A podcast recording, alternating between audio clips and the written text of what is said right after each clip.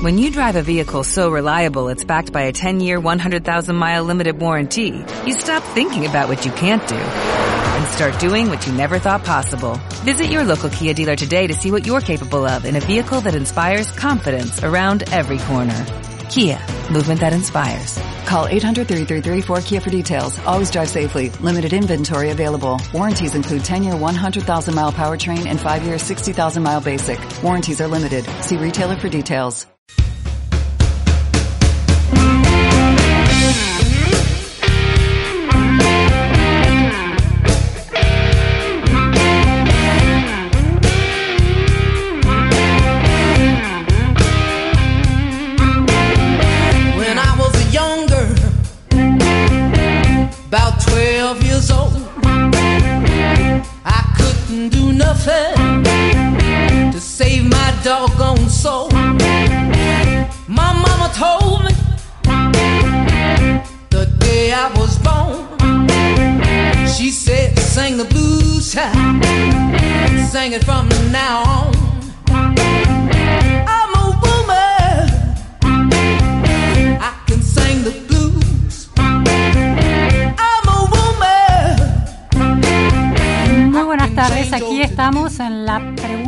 Sin fin a dos minutos de la una de la tarde, en este lunes nublado con 11 grados tres décimas de temperatura.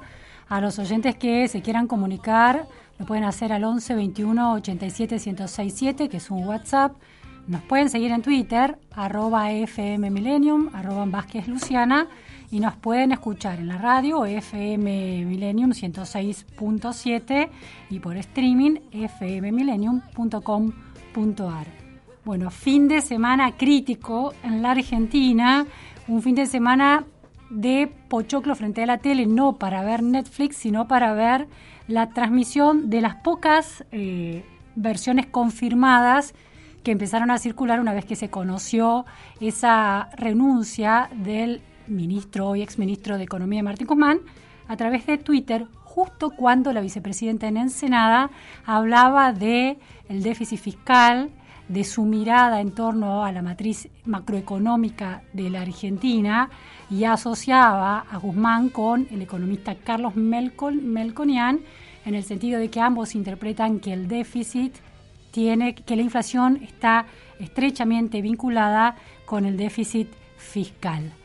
Su, la mirada de la vicepresidenta, tal como lo dejó claro en ese discurso y lo planteó también en otras eh, piezas discursivas, como aquella que rememoraba 10 eh, años de fallecimiento de Néstor Kirchner y un año del gobierno, de la asunción del gobierno por parte del Frente de Todos en 2020 en ese discurso en Senada la vicepresidenta recalcó esa referencia en esta especie de corpus literario que va armando con los discursos, con los documentos que, que lanza y divulga como propios, con las cartas, en el que planteaba que el problema de la Argentina es la economía bimonetaria, el problema de los dólares y cómo eso, según su perspectiva, tiene que ver con la inflación.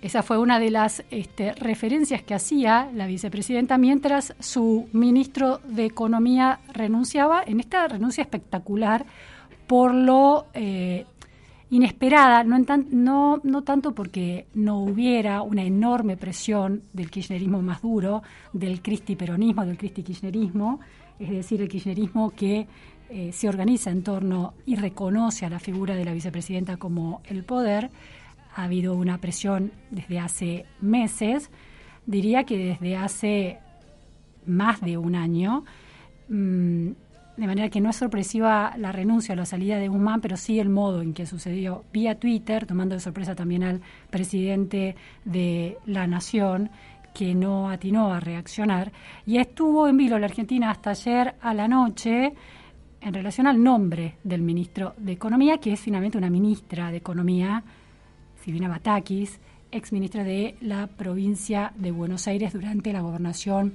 de Scioli, y que también iba a ser la ministra, la, la ministeriable en temas económicos si Scioli ganaba las elecciones en aquel 2015. Bueno, la cuestión es qué peso político propio tiene Batakis, qué mm, capacidad técnica tiene y qué eh, si solamente ese cambio de nombres es una salida de la crisis, por el momento todo parece indicar que no alcanza, que la Argentina está en una situación crítica, no solo en términos económicos, hemos conocido los argentinos crisis económicas nos hemos acostumbrado a nosotros ser nuestros padres y seguramente nuestros hijos y todos ellos así seremos nosotros, en el sentido de que todo argentino de cualquier generación cuenta en su haber una experiencia personal con crisis cíclicas que vienen sostenidamente, crisis económicas cíclicas que nos eh, que nos condicionan la vida, ¿no? El presente, el futuro, las expectativas, la felicidad.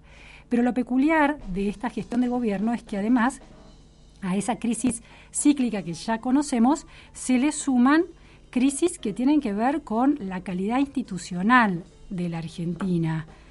Es decir, ya no es solamente la calidad política, la, la incertidumbre política, eso ya estaba, eso ya se había consolidado en Argentina con después de la crisis de 2001, de la llegada de Eduardo Dualde, del control de la economía con las gestiones económicas de Remelennikov y de eh, Roberto Labaña, la Argentina, después de la elección que da como presidente a Néstor Kirchner y llega, y con la llegada del kirchnerismo al poder, había estabilizado su eh, sistema político. Había una eh, certidumbre política en el sentido de que ciclos eh, de gobierno que empezaban y se terminaban y además una suerte de eh, mayor tranquilidad económica en relación a la estabilidad, no porque el rumbo de esa economía fuera completamente sostenible, lo cual se ve hoy porque las crisis actuales también arrastran crisis no resueltas de la Argentina, pero sí había la idea de que la Argentina había superado su inestabilidad y su incertidumbre político-institucional.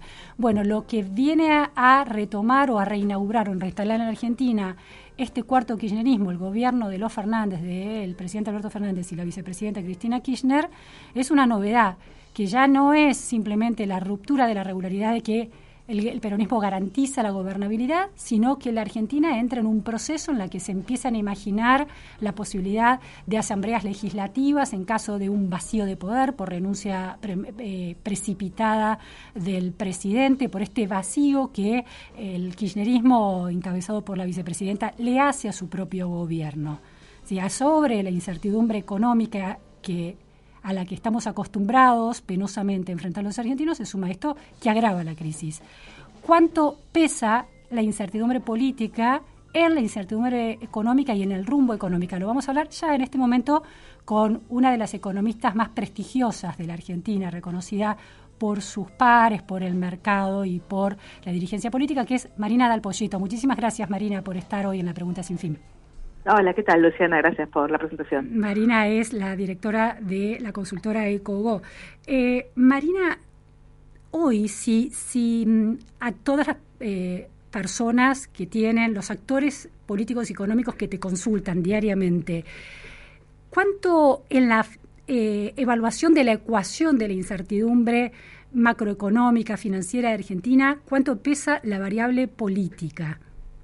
Pesa mucho se retroalimentan, o sea, la variable económica impacta sobre la política y la política impacta sobre la económica. Eh, pensá que eh, la política este, sistemáticamente a lo largo de los últimos años ha intentado siempre forzar eh, el escenario macroeconómico en el año electoral. Eh, le hace atrasar el tipo de cambio y hacer que el salario le gane a la inflación para llegar a las elecciones lo mejor posible.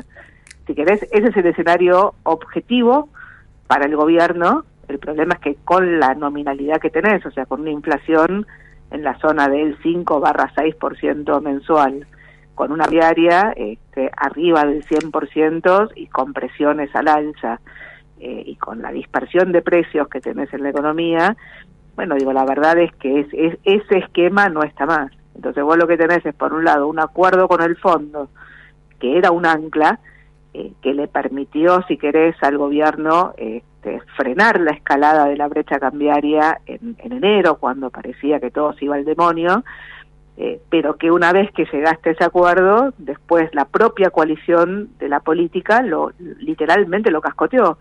Uno no sabe si es que lo cascotea porque eh, porque no, porque tiene una visión distinta respecto a la posibilidad, insisto, de usar el dólar como ancla, las tarifas como ancla para siempre y tratar de que el salario le gane a la inflación sin tener otras consecuencias, o si el cascoteo tiene que ver simplemente por una disputa de poder donde se están este, discutiendo, digamos, cómo, cómo, cómo, cómo se ordena el gobierno en el corto plazo. Yo creo que van las dos cosas, o sea, va la mirada al 2023, sobre todo la provincia de Buenos Aires en el 2023, y en el corto plazo, fíjate lo que vimos ayer, estuvimos desde la renuncia de Guzmán en mitad del discurso de Cristina, estuvimos todo el sábado a la tarde y todo el domingo viendo cómo, si querés, este, el interlocutor que parecía el más válido para tratar de interceder en esta interna entre el presidente y la vicepresidenta, que era Massa, con un equipo económico que de alguna forma pensara algún esquema de estabilización,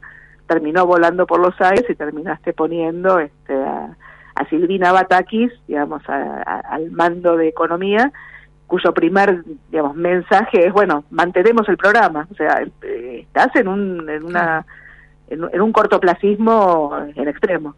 Ahora, supongamos que se barajaron tantos nombres este fin de semana, Martín Redrado, eh, Emanuel Álvarez Agis, Marco Labaña, economistas que tienen en, algunos casos muchísima trayectoria en responsabilidades muy claves como el Banco Central o eh, viceministro de Economía en el caso de Álvarez Agis, el Banco Central en el caso de Redrado, Marco Labaña el INDEC.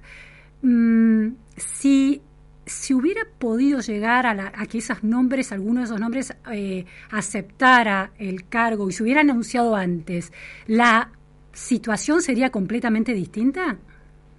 No, porque de nuevo, acá la discusión no es una, o sea, vos ponés a Mandrake a manejar la economía en Argentina, digo, y si no tenés algún acuerdo político sobre cómo pagás costos en lo inmediato para tratar de proyectarte hacia algo mejor en el mediano plazo, digo, no no hay mucho que puedas hacer. O sea, ayer había, este, no digamos, un, meme dando vuelta respecto, digamos, este, no digamos, este, al al proceso de contratación de un ministro, ¿viste? Cuando le preguntan cómo haces para bajar la inflación, le contesta, ¿qué inflación? ¿Viste? Y lo contratan inmediatamente. O sea, está buscando soluciones fáciles a un problema que es cada vez más complejo. O sea, realmente eh, no es lo mismo una economía donde la inflación este, iba al 25% anual que una economía que está este, yendo aceleradamente a la zona de tres dígitos. Entonces, cuando vos escuchas algunos planteos, claramente tenés un, un dólar que funcionó como ancla en los últimos tiempos y con esta inflación se está trazando muy rápidamente y tenés una brecha cambiaria tan alta, bueno, todo el mundo mira, si querés, este, con cariño de lo que fue este, el ajuste de Fábrega, que le permitió al gobierno de Cristina en 2014 ganar tiempo. El dólar saltó de 6 pesos en ese momento a 8 eh, y después lo ancló. Y entonces, en 2014 la inflación fue del 40% y en 2015, año electoral, la inflación volvió a ser del 20 y pico y el salario le ganó a la inflación y lograste ese esquema de zigzag tan perverso que tuvo la economía desde 2012 en adelante cuando se quedó sin dólares. ¿Y por qué, por qué funcionó en ese contexto y ahora eso sería difícil de lograr? Me parece que en ese contexto primero lo que tenías era una cabeza dentro del gobierno, o sea, no era una coalición de gobierno, era un gobierno con, con dueño. Eh, Cristina segundo, claro, claramente, sí. Segundo, lo que tenías era, este, tenías más reservas en el Banco Central en ese momento, no tenías un acuerdo con el fondo, eh, la nominalidad era, era, era otra, o sea, la inflación de partida era claramente otra, o sea, tenías atraso cambiar, más atraso cambiario que hoy, tenías más atraso tarifario que hoy, pero ibas con una nominalidad, o sea, con una inflación de partida mucho, mucho más baja. Eh, pero pero sobre todo este, lo que te diría es, eh, en ese momento la expectativa de cambio político que había generado, parece un chiste, ¿no? Pero en ese momento fue la elección de 2013 que ganó Massa. Sí. Eh, y en ese momento dio la idea de que el kirchnerismo se acababa. Claro. Eh, no, no había reelección, o sea, rompe con la expectativa de reelección, entonces le ponías un punto final al, kirchnerismo eh, y después no, sé, no, tú sabías que venía, pero, pero la expectativa que venía algo distinto, que venía un cambio. eso te permitió un intento de volver a los mercados yo en ese momento me acuerdo que escribimos una nota con, Miguel Bain que decía, pasamos de, vivir con lo nuestro, ¿no? El de, de Ferrer, a vivir de prestado, y el propio kirchnerismo intentó una, agenda de apertura, o sea, tuviste una corrección cambiaria, que te dio aire, eh, intento de empezar a corregir la agenda tarifaria que después se frenó en medida que empezó a arrancar de nuevo el año electoral, eh, pero tuviste sobre todo un intento de, recuperar el crédito, arreglaste con el CIADI, arreglaste con Repsol, arreglaste con el Club de París. Eh, mal arreglado, pero arreglado al fin, sí.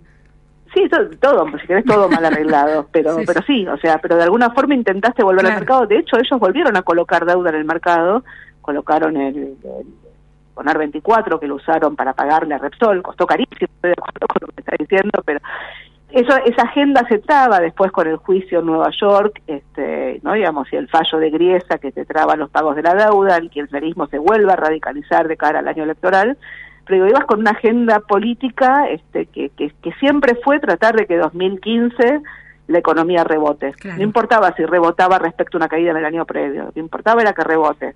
¿no? y patear las inconsistencias para la gestión siguiente. Hoy mi sensación es que ese todavía faltan muchos meses por delante. Hoy la tasa de interés de tu deuda en dólares este, está arriba del 40%, o sea, no tienes ningún, ninguna chance de usar el mercado de crédito para, para tomar un poco de aire. Tu única ancla que tenés es el acuerdo con el fondo y extrañamente esa ancla que era el acuerdo con el fondo laxo, o sea, no era un programa de estabilización tradicional que hacía los ajustes de arranque, sino que era un programa gradual que hacía los ajustes en simultáneo, por eso era inflacionario y era contractivo, era contractivo porque te obligaba a recomponer las reservas del Banco Central. Bueno, digamos, ese acuerdo con el fondo, vuelvo al principio, literalmente la política lo estaba, lo estaba cascoteando. La última fue eh, la semana pasada, después de dos años y seis meses, este, la implementación de la segmentación quedó trabada en la reglamentación, este, donde directamente dejaron la, la Patagonia fuera de la segmentación lo cual te diría que ni siquiera tenía un objetivo político de, mantener el caudal político de la Patagonia, más bien tenía un, incentivo de, nada, digamos, de, disputa interna. Sí, sí, de poner condiciones, de trabar al gobierno. Sí, estabas trabando todo, claro. Ahora, Marina, em, hay una... Em, bueno, hay una lectura que en parte algunos economistas de, Juntos por el Cambio también la sostienen, pero desde parte del kirchnerismo también, que el acuerdo con el FMI es inflacionario. ¿Cómo ves eso? Sí, es lo que te decía recién, o sea, es inflacionario porque, a ver, los programas de estabilización, yo, te decía antes, el problema es la inflación, detrás de la inflación es la dispersión de precios, vos en Argentina tenés precios de bienes que son ridículamente caros, tenés precios de tarifas ridículamente baratos, o sea, tenés precios rezagados que tenés que adelantarlos, sobre todo dólar y tarifas, y después tenés una brecha cambiaria muy alta. Entonces, si vos tenías que resolver esto, eh, implicaba un shock de precios relativos, de nuevo, de evaluación y tarifas. El acuerdo con el fondo evitó la corrección de arranque y lo que dijo es, bueno, corregí sobre la marcha, evita que las tarifas se atrasen contra la inflación, evita que el dólar se atrase contra la inflación y poneme la tasa de interés positiva y mientras tanto asegúrame que el Banco Central compre reservas, por eso era contractivo, o sea, tenías que reducir el consumo, reducir las importaciones y aumentar la compra de reservas, y del otro lado eh, te decía, bueno, achicame el agujero fiscal, no mucho, era gradual, o sea, de tres puntos del PIB a dos y medio, pero achicame mucho más fuerte el financiamiento monetario, la maquinita, y entonces requerías ir que el mercado de bonos funcione y entonces financiar el agujero fiscal tomando deuda en pesos en el mercado, que si querés era el talón de Aquiles de todo esto. Pero bueno, era inflacionario porque la corrección no se hacía de entrada y después usaba el ancla, sino que la ibas haciendo todos los meses. Y el Entonces nunca llegas a ponerte al día, ¿no? Estás siempre corriendo. No solo no llegas a ponerte al día, porque ex post la inflación y las tarifas fueron por detrás de la inflación, la inflación del dólar y las tarifas fueron por detrás de la inflación, pero, pero, pero corren cada vez más rápido. Entonces, con un dólar oficial corriendo arriba del 4% por mes, bueno, ya le pones un piso muy alto a la inflación. Claro. Amén de que tuviste, de nuevo, los saltos en la brecha cambiaria. Cada vez que tuviste un salto en la brecha cambiaria, este, tuviste un cambio de régimen inflacionario. Cuando subió al 130% en octubre de 2020, la, la tasa de inflación subió con el 4% mensual. Cuando subió al 120% en enero del 2022, la tasa de inflación subió al 5 barra 6% mensual. Entonces lo que digo es, que el programa no era un programa de estabilización tradicional que corregía primero, sino que era un programa de corrección gradual del déficit fiscal y de corrección gradual de los precios relativos, con lo cual, por definición, es inflacionario. Ahora, era inflacionario pero no hiperinflacionario. O sea, era inflacionario, cambiabas de régimen, tenías más inflación que la que el propio programa te decía. El problema es que... Ahora estamos en camino una, en riesgo de hiperinflación. De, nuevo, no como la que viste en los 80, o sea, no una hiperinflación donde este, la tasa de inflación es del arriba del 50% mensual, o sea, una tasa de inflación que en el 80, el 89 fue del 3000% en promedio.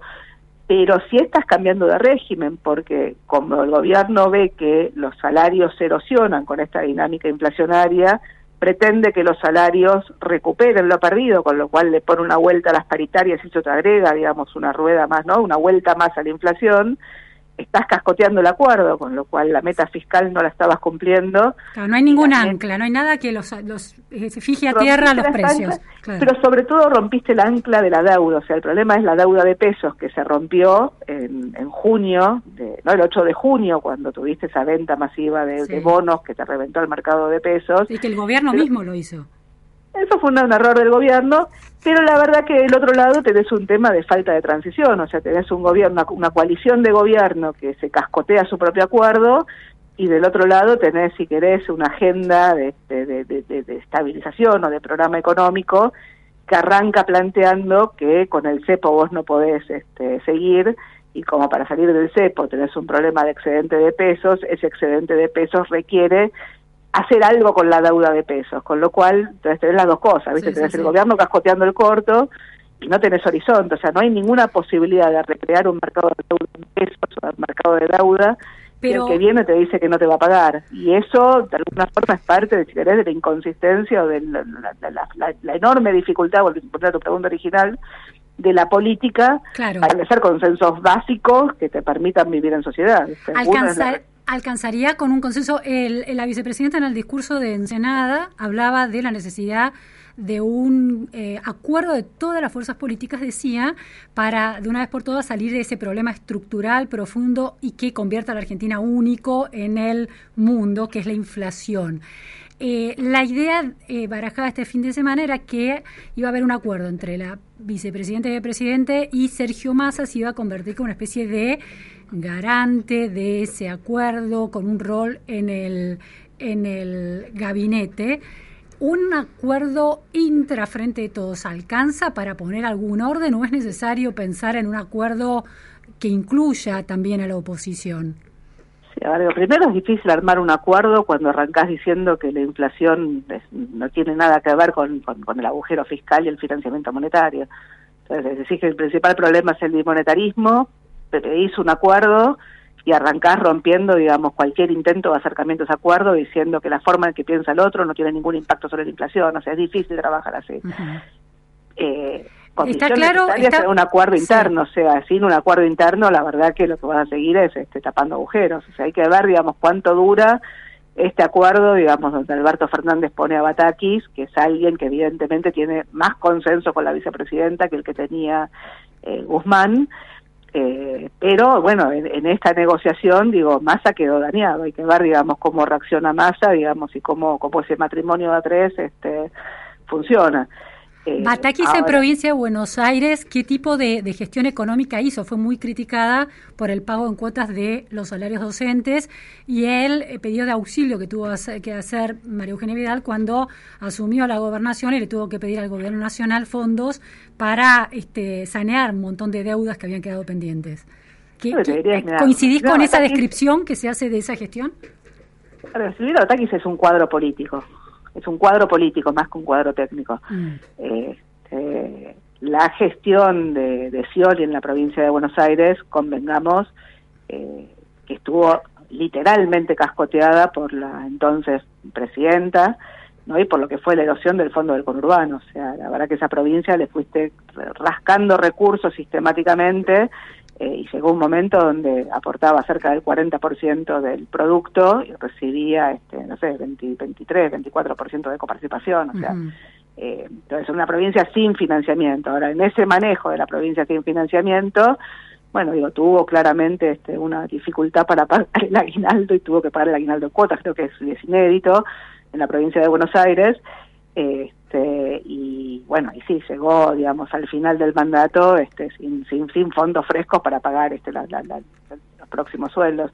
Eh, yo lo que diría es, ella, estamos al frente de, de la provincia, eh, este, hacía de eh, una ministra de Economía que hacía de secretaria de Hacienda, mm. eh, y la verdad que el que manejó las riendas de la provincia de Buenos Aires en términos presupuestarios, digamos, de alguna forma unificó las cajas y mantuvo, si querés, ese, ese esquema de, restricción presupuestaria tan grande, era en ese momento para el MITAR, digamos, que era digamos el socio de, de Scioli, y de alguna forma mantuvo a flote una provincia que, que, que, que, que es inviable. O sea, que estaba muy presionada por eh, Cristina Kirchner desde el Estado Nacional. Y más que ella, el que estaba presionado era Scioli. O sea, evidentemente, digamos, había un intento de que Scioli, digo, no, no, no, no, levante cabeza. Este, pero bueno, viste cómo son las, este, las, vueltas de la vida. Las asociaciones políticas. este, quien está desde el lado de enfrente, de golpe pasa a estar al lado.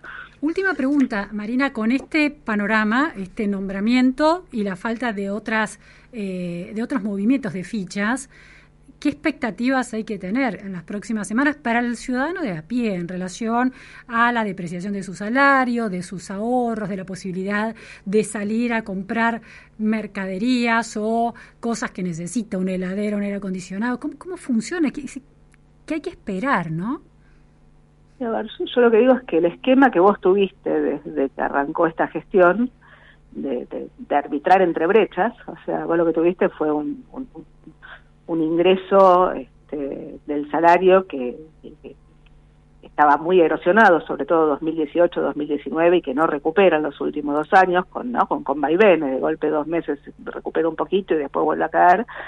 Eh, pero lo que tuviste del otro lado fue un esquema, de, yo digo arbitraje entre brechas, o sea, el esquema de represión financiera con el cual contuviste, digamos, este, la, no digamos la demanda de pesos, te generó brechas, te generó una brecha en el mercado de tasa de interés, o sea, había pesos baratos en la economía argentina, para sobre todo para, para, para las empresas, había dólares baratos oficiales, no digamos, con una brecha cambiaria promedio del 80%, de esta arriba del 100%, y después tenías un mercado de precios cuidados, eh, donde hay escasez, digo, el caso más claro es el gasoil, pero hay otros mercados, digamos, donde también hay escasez, y mercados de precios yo los llamo descuidados.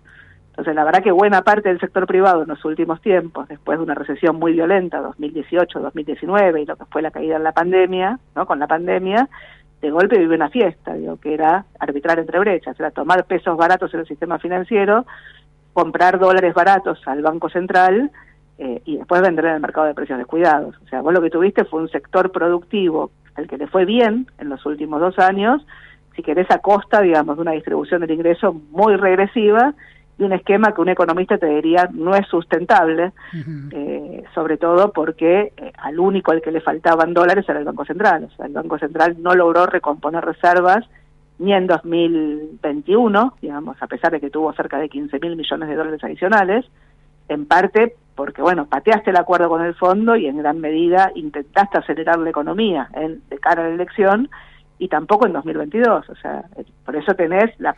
en esa, en esa explicación, en esa descripción que haces, eh, ¿le das la razón en parte al, a Cristina Kirchner, por ejemplo, o al gobierno cuando hablaban de eh, importaciones especulativas o de actores especulativos de la economía en el sector privado que se están beneficiando de esto? Te diría, no es una cuestión especulativa, es una cuestión de señales perversas en el funcionamiento de la economía.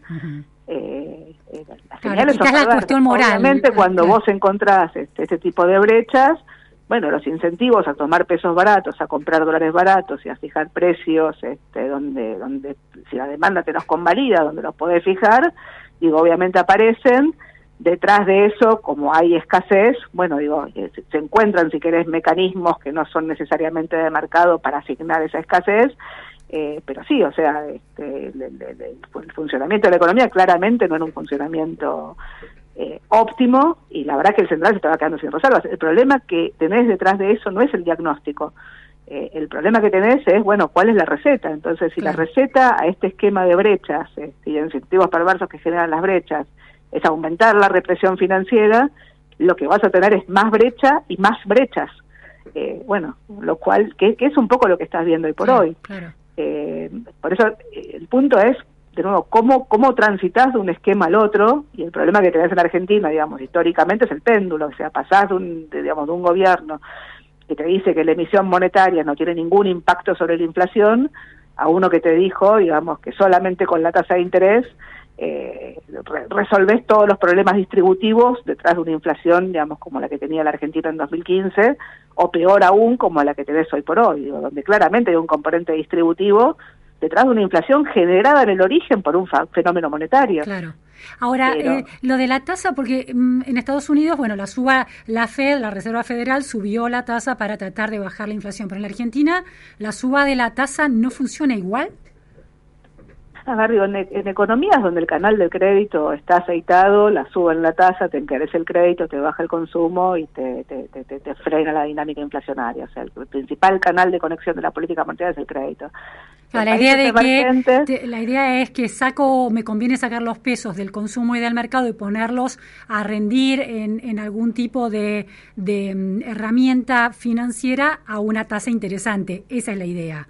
Entonces, y bueno, fundamentalmente la caída del consumo te, te, te, limita la capacidad de fijar precios del otro lado. O sea, por eso después puedes discutir otras cosas. O sea, la verdad es que lo que tuviste, digamos, detrás del, del éxito en controlar la inflación en el mundo desarrollado, bueno, fue si querés el aumento en la productividad que te generó la globalización y las nuevas tecnologías. O sea, hay, hay otros factores, pero, pero fundamentalmente el canal de transmisión en el mundo desarrollado es el crédito.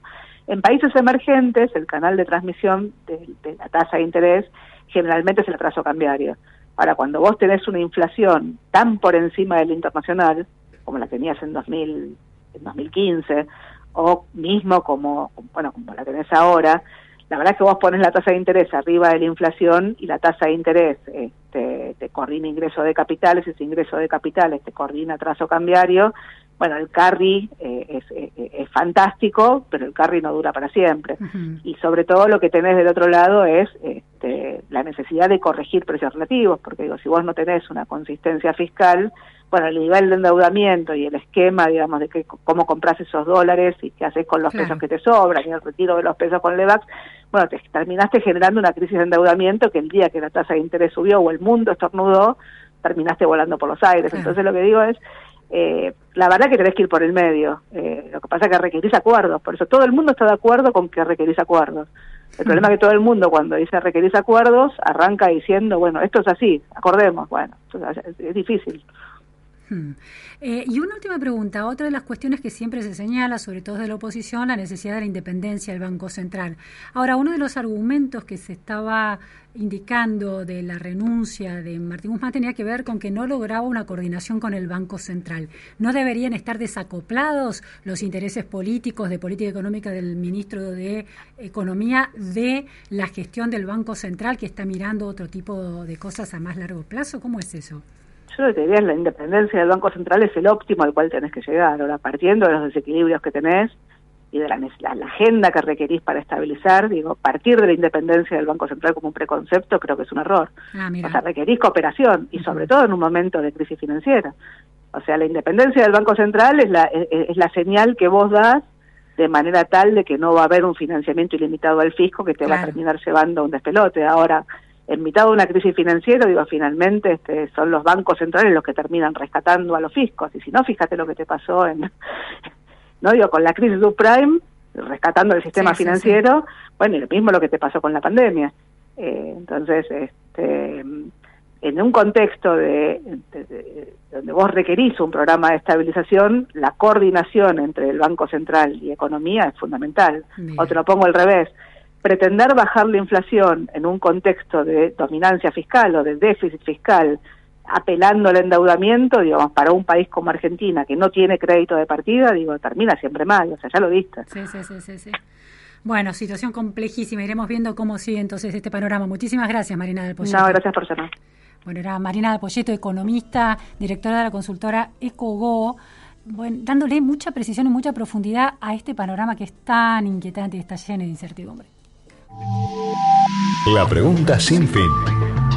Luz Vázquez te acompaña en las tardes de Millennium.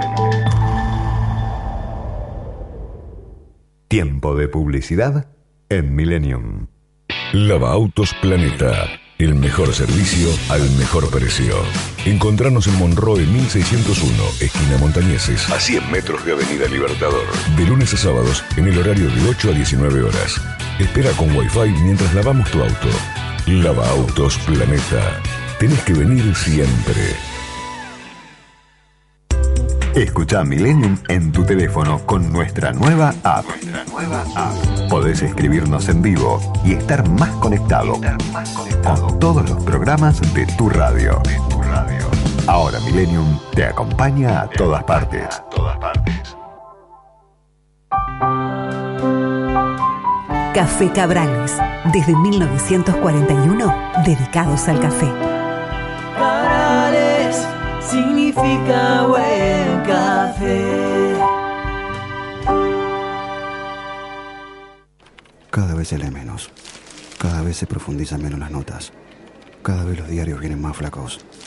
Cada vez los lee menos gente. Perfil trae más páginas, más suplementos y más notas. ¿Por qué? Porque cada vez se lee menos. Cada vez se profundizan menos las notas. Cada vez los diarios vienen más flacos. Y cada vez los lee menos gente. Existe el perfil del lector. Y existe el lector de perfil. No está dada. Golf en estado puro.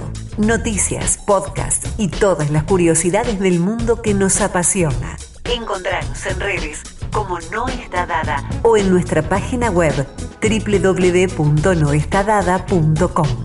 El lugar para los fanáticos del golf. Mediodías en Moby Dick. Llegas fácil desde cualquier lugar. Estacionas en nuestra playa cerrada. Disfrutas del aire de Costanera Norte y de la onda de nuestro salón. Y comes rico, muy rico. ¿Hace falta algo más para un almuerzo ideal? Venía Dick. Venía Dick. Sin reservas, en la cabecera norte de Aeroparque. Rompe el silencio. Si vos o alguien que conoces está atravesando una situación de violencia de género, llama gratis al 144. Conoce más en buenosaires.gov.ar barra rompe el silencio. Buenos Aires Ciudad. Fin de espacio publicitario.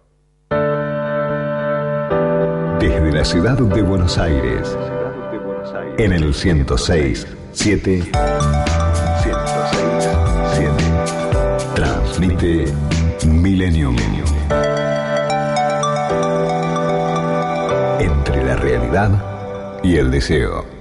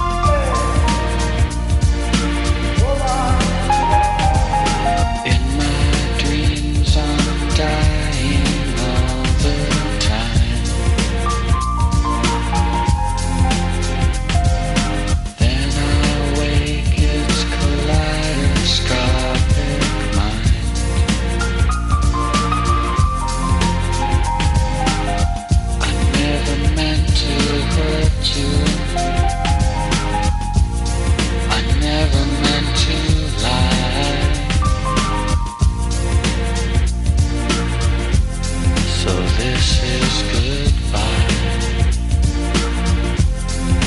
This is goodbye.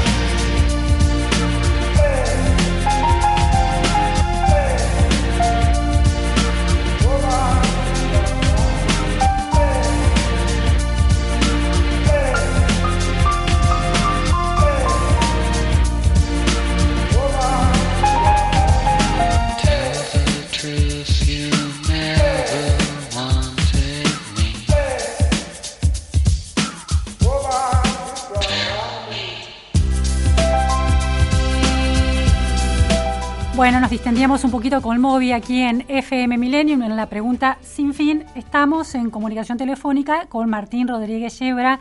Muchas gracias, Martín, por estar en la pregunta sin fin.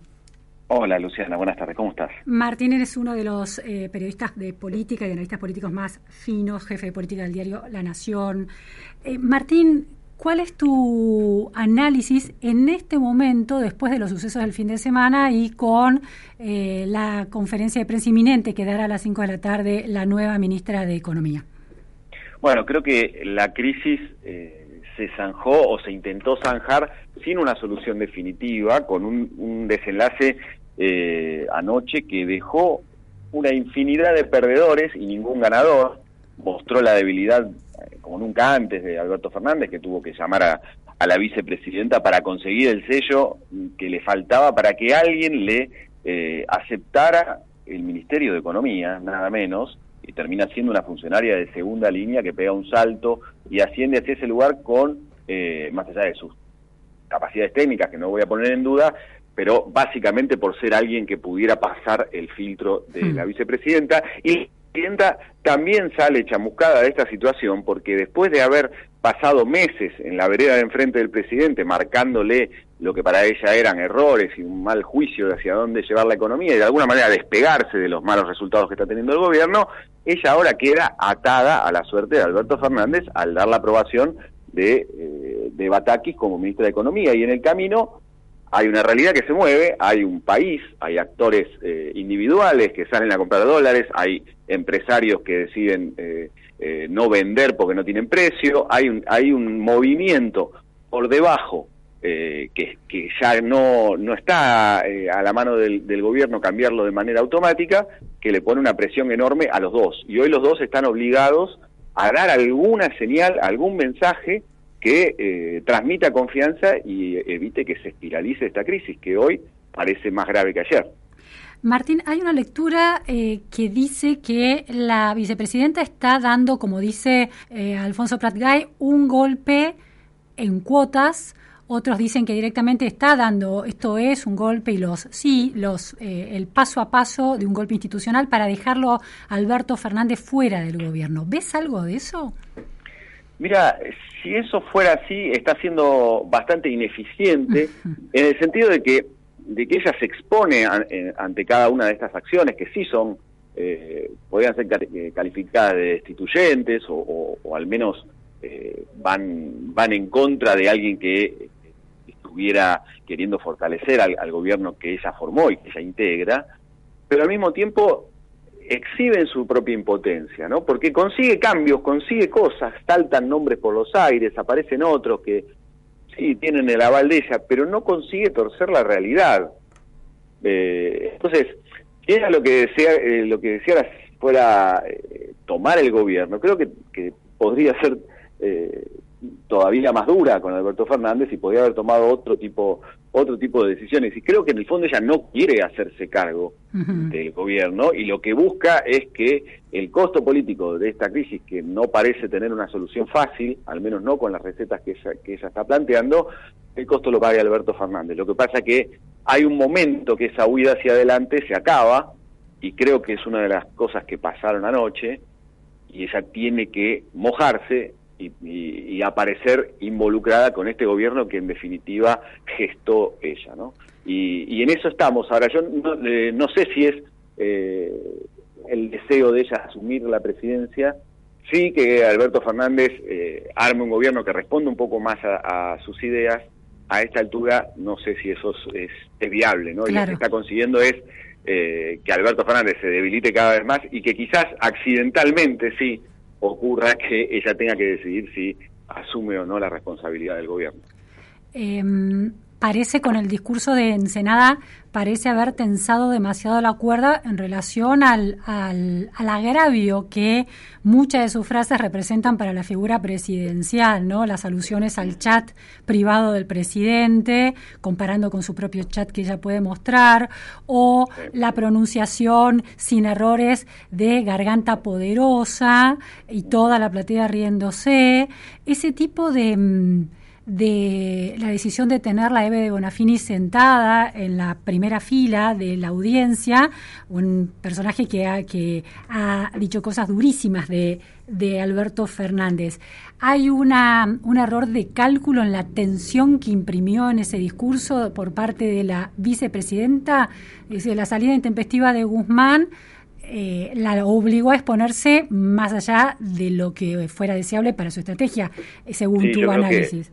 Yo creo que ella midió, midió mal, reaccionó enojada al discurso de Alberto Fernández en la CGT del día anterior, en el que en el que él le hizo una alusión a, esto de la lapicera y que quiso quiso mostrar que Perón, mm, bueno, esta- este que es un deporte clásico del peronismo de los últimos años, ¿no? Mostrar que Perón le da la razón desde la tumba al, al que al que eh, quiere justificar alguna de sus acciones y Alberto Fernández recordó a un Perón pragmático y, y dialoguista que supuestamente podía tener algún parecido con él. Y usó esta frase de la lapicera, de que, Sí, sí. de que Perón no necesitaba la lapicera, etcétera. Eh, bueno, Cristina Kirchner eso lo tomó como una agresión personal y montó un show de ridiculización del presidente eh, que fue excesivo a mi juicio. Eh, esas comparaciones que ella hizo entre el presidente y Perón sin nombrarlo, ¿no? Por Sí, supuesto sí, Alberto, sí. pero sí eh, est- estas otras cosas que marcabas vos, el homenaje a Eve Bonafini, que en la semana había dicho que el presidente se estaba acabando una fosa y que iba a caer en ella y que era el muerto del velorio. Eh, bueno, sonaron a, a algo excesivo que hicieron que Alberto Fernández estuviera después 30 horas cuando lo sorprende la, la renuncia de Guzmán, eh, negándose a la posibilidad siquiera de hablar con ella, porque lo, lo sentía como una humillación Claro. eh, inmensa, y esto agrava más la crisis, porque el presidente cuando tiene que llamarla, después de haber dejado trascender que él nunca más la iba a llamar, se desnuda en esa inmensa eh, debilidad que no tiene registro en, en el- en el tiempo cercano, digo, de un presidente que llegue a ese punto de tener que asumir que no tiene la capacidad de nombrar un ministro. Eh, bueno, eh, ejemplos hay muy pocos de, de presidentes a, la- a los que hayan llegado a esa a, a ese nivel de debilidad y generalmente su suerte fue fue dramática en el corto plazo. ¿no? Claro, claro. La, la, mm, aparición en escena de Estela de Carlotto contando que ella lo convenció al, al presidente de que hablara con Cristina Kirchner, ¿cómo ves esa, esa figura y qué rol tiene? Es, es extraño, ¿no? Esa Bueno, aparición. en- habla de la precariedad de la situación, ¿no? Que una dirigente de derechos humanos tenga que ser quien intervenga en medio de una crisis económica para conseguir que las dos principales cabezas del gobierno se sienten a hablar a resolver algo tan simple, va tan simple y al mismo tiempo tan delicado como nombrar un ministro de Economía a 8 o 10 horas de que abran los mercados en una situación de un país que está siempre al borde de la corrida. Entonces, eh, que, que un actor como Estela de Carlotto tenga que ser quien, quien tienda ese puente, te marca el, eh, el estado de cosas en el frente de todos, ¿no? Sergio Massa de alguna manera quiso ocupar ese lugar, pero sacando un, rédito personal eh, muy fuerte, que era prácticamente convertirse en, el interventor del gobierno y asumir todas las riendas. Alberto Fernández intuyó, creo que con, con eh, buena lectura, que eso era casi como renunciar, y se le plantó y le limitó lo que la oferta que le hacía para, para integrarse al gobierno. Bueno, Massa quedó fuera de la ecuación después de haber sido el hombre del día durante eh, 12, 13 horas. Y, y bueno, tiene que aparecer Estela de Carlotto para sacarlo a Alberto Sí, Fernández sí. de la negativa de hablar con ella. Sí, casi para tirarle una especie de, de salvavidas, ¿no? Porque- para poder correrse de su sensación de humillación y convertirla en un como- acto de grandeza. Claro, como una como un marco eh, así moral Claro. detrás de- del respeto que Alberto y Cristina profesan por la por las abuelas y por su la presencia de las abuelas es como bueno eh, como si te llamara eh, como como el Papa interviniendo para evitar la guerra Sí, no me puedo negar, a esto no me puedo negar. Claro, claro, sí, faltó que llamara a Bergoglio, pero bueno, eh, estábamos a un paso, porque imagínate que no, que, que hubiera llegado eh, al, al lunes sin un ministro Sí, designado. no, no, ¿no? no, no. Hay un punto en el que, que uno, lo, uno lo naturaliza, pero esto es algo que no, no tiene mucho registro en la, en, en la historia política de un país, que eh, un presidente no encuentre a una persona eh, que tenga interés, ganas o vocación de asumir el Ministerio de Economía. Eh, bueno, eso bueno, da señales de, lo limitado que es el poder del Ministerio de Economía en este esquema de gobierno. Exacto. Y del presidente. Y del presidente. Y de la vicepresidenta, porque si la vicepresidenta fuera todo lo todopoderosa que le asignamos a veces, y bueno, capaz que estaría eh, el gobierno estaría eh, automáticamente como, como un robot haciendo lo que ella quiere, y ella lo que está haciendo desde hace dos años, pero sobre todo en los últimos seis meses, es una permanente terapia pública de su impotencia, de su incapacidad para que ocurra lo que ella quiere que ocurra. Claro, para que Alberto Fernández la obedezca de alguna manera. Claro, mm. y no lo consigue, o consigue cosas, consigue ministros, pero es todo destrucción. Claro. O sea, es un liderazgo destructivo que no tiene capacidad de, eh, de, mostrar algo positivo, de que, de que ocurran las cosas que ella quiere que ocurran. Entonces, ocurren eh, accidentes atados a lo que ella quisiera. Bueno, sí, eh, consiguió que Guzmán no sea más el ministro de Economía, perfecto consiguió que Culfas eh, vuele por los aires. Y así podemos poner muchísimos... Claro, pero mira, hace meses que lo, lo, orada, ¿no? Van, iban minando el camino de Martín Guzmán. Y sin embargo, al momento de que se produce ese vacío en esa cartera, en ese ministerio, no tiene la figura elegida y pensada eh, para poner en ese ministerio. No, es lo mismo que pasa desde el principio, Luciana. Ella no, ella se reserva el lugar de vetar, pero no se mancha las manos. Hay un momento en que un líder que no se moja, no se mancha las manos y eh, pasa, pasa a perder toda credibilidad, incluso para los propios, que la veneran con, con una forma casi, de, no sé, deportiva, ¿viste?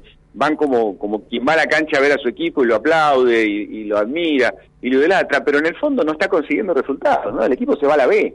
Sí, sí, sí, sí Entonces, la fidelidad de, de, de esa hinchada que, que llena el auditorio de Ensenada, eh, bueno, tiene que ver con algo más místico, con una construcción de largo aliento, con, con algunos favores que ha hecho, ha hecho ella durante durante años, pero pero no tiene no, no tiene resultados y eso y eso retrata un, un liderazgo también en decadencia. ¿no? El problema es que que para mí es lo central de lo que está pasando hoy, lo novedoso de que, que está pasando en las últimas 12 horas desde que llegaron a ese acuerdo, casi 18 horas, es que hoy están atados. Es, ¿Vos te acordás de la película La Guerra de los Roses? ese matrimonio que se divorcia y empiezan una guerra entre ellos, que se matan. Y la última escena cuando están los dos subidos a esa araña inmensa y siguen tirándose puñaladas y, y, si se cae la y si se cae la araña se matan los dos. Bueno, hoy están los dos arriba de la araña. y, y eso es lo que Cristina me parece que hoy debe estar dándose cuenta después de de haber disfrutado la humillación a la que sometió Alberto Fernández durante gran parte del fin de semana, ¿no? Y arriba de la araña tienen que tomar decisiones en mientras abajo la economía sigue, el mundo sigue adelante, el dólar se está yendo por las nubes, eh, los comercios están cerrados porque no hay precios y no sabemos qué puede pasar en las próximas horas y Batakis, que es quien asume la responsabilidad de manejar la economía sin haber tenido un programa previo, ni siquiera un aviso, porque era una subsecretaria o una secretaria de Estado, ahora tiene que en muy pocas horas dar una señal de, confianza que frene una situación que podría ser más grave en las próximas horas cuando además abren los mercados internacionales, ¿no? que hoy estuvo, al menos Estados Unidos, cerrado por el 4 de julio. Eh, Martín, la última pregunta. La figura de Massa es de haber resultado de esa negociación. Es una figura, bueno, tan contradictoria en sus posicionamientos eh, políticos. ¿Cuánto puede garantizar Massa un esquema macroeconómico más racional que no considere que el déficit no produce inflación? Yo creo que Massa lo que podía aportar era la capacidad de tener equipos que, que él viene formando hace tiempo y dar una sensación de vocación política, de, de, fortaleza, que de, de, alguien que, eh, que tiene eso, vocación de poder, ¿no? Y eso podía, podía llegar a transmitir algo hacia algún lugar. No sé si está en condiciones de toser esta crisis, pero él, él era lo que podía aportar, el, el maletín que podía llevar a, a, la negociación de Olivos. Él ve que no, no va a tener ese poder, se retira, creo que queda herido después del perfil que levantó por las nubes en las últimas horas, pero se preserva para adelante. Yo no sé si a esta altura él en algún momento puede entrar al gobierno o lo que se está preservando es para algún otro tipo de escenario. ¿no? Hmm. ¿Qué es algún otro tipo de escenario? ¿Un escenario, más crítico en términos institucionales? un, escenario más crítico en, lo que, en lo que ya lo que cambia no es el no es el un ministro sino el gobierno. Claro, en la sucesión presidencial. Mm, qué, qué, delicado. Muchísimas gracias, Martín Rodríguez Yebra. Te mando un abrazo grande, Un abrazo. Bueno, era Martín Rodríguez Yebra, periodista político, analista político, jefe de política del diario La Nación, para entender este panorama. Todos debilitados, es la conclusión.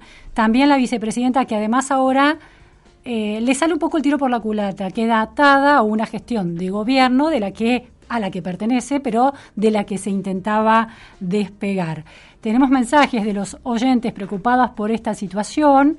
Bueno, alguien que, Dani de 11 dice, este Bolonqui no lo arregla ni Kissinger y esperamos que lo solucione Batakis, no confía en el nombramiento. Otro oyente plantea que el presidente no renunciará, la vice le dijo a Debido en su momento, de aquí no se va nadie, esto aplica para Fernández. Mm, en síntesis, eh, Daniel de Patricios dice, es un gobierno para la nueva República Termolandia. La nueva Casa de Gobierno está en su capital, Termópolis. Está bien, nos quejamos de llenos. Daniel de Patricio. En síntesis, más de lo mismo del cristinismo. Y otro oyente, Ignacio Jiménez, cuántos fracasos de los políticos con la economía, ni la soja nos salva. Necesitamos un Milei porque esto así no se banca más. Bueno, un eh, seguidor de Javier Milei. Hemos llegado al final de la pregunta sin fin en este lunes de una semana que va a ser muy crítica. Esto recién empieza. Escucharemos hoy las palabras de la nueva ministra de Economía, Batakis, que hablará hoy. Todo, todo parece indicar. El anuncio oficial es hoy a las 5 de la tarde. Eh, en la eh, operación técnica, Alejandra Alescarboura. En redes y en producción, Juan Sebastián Correa. No se vayan porque viene Maxi Palma con Millennium. Te acompaña de 14 a 15. Nos vemos mañana, nos escuchamos mañana. Gracias.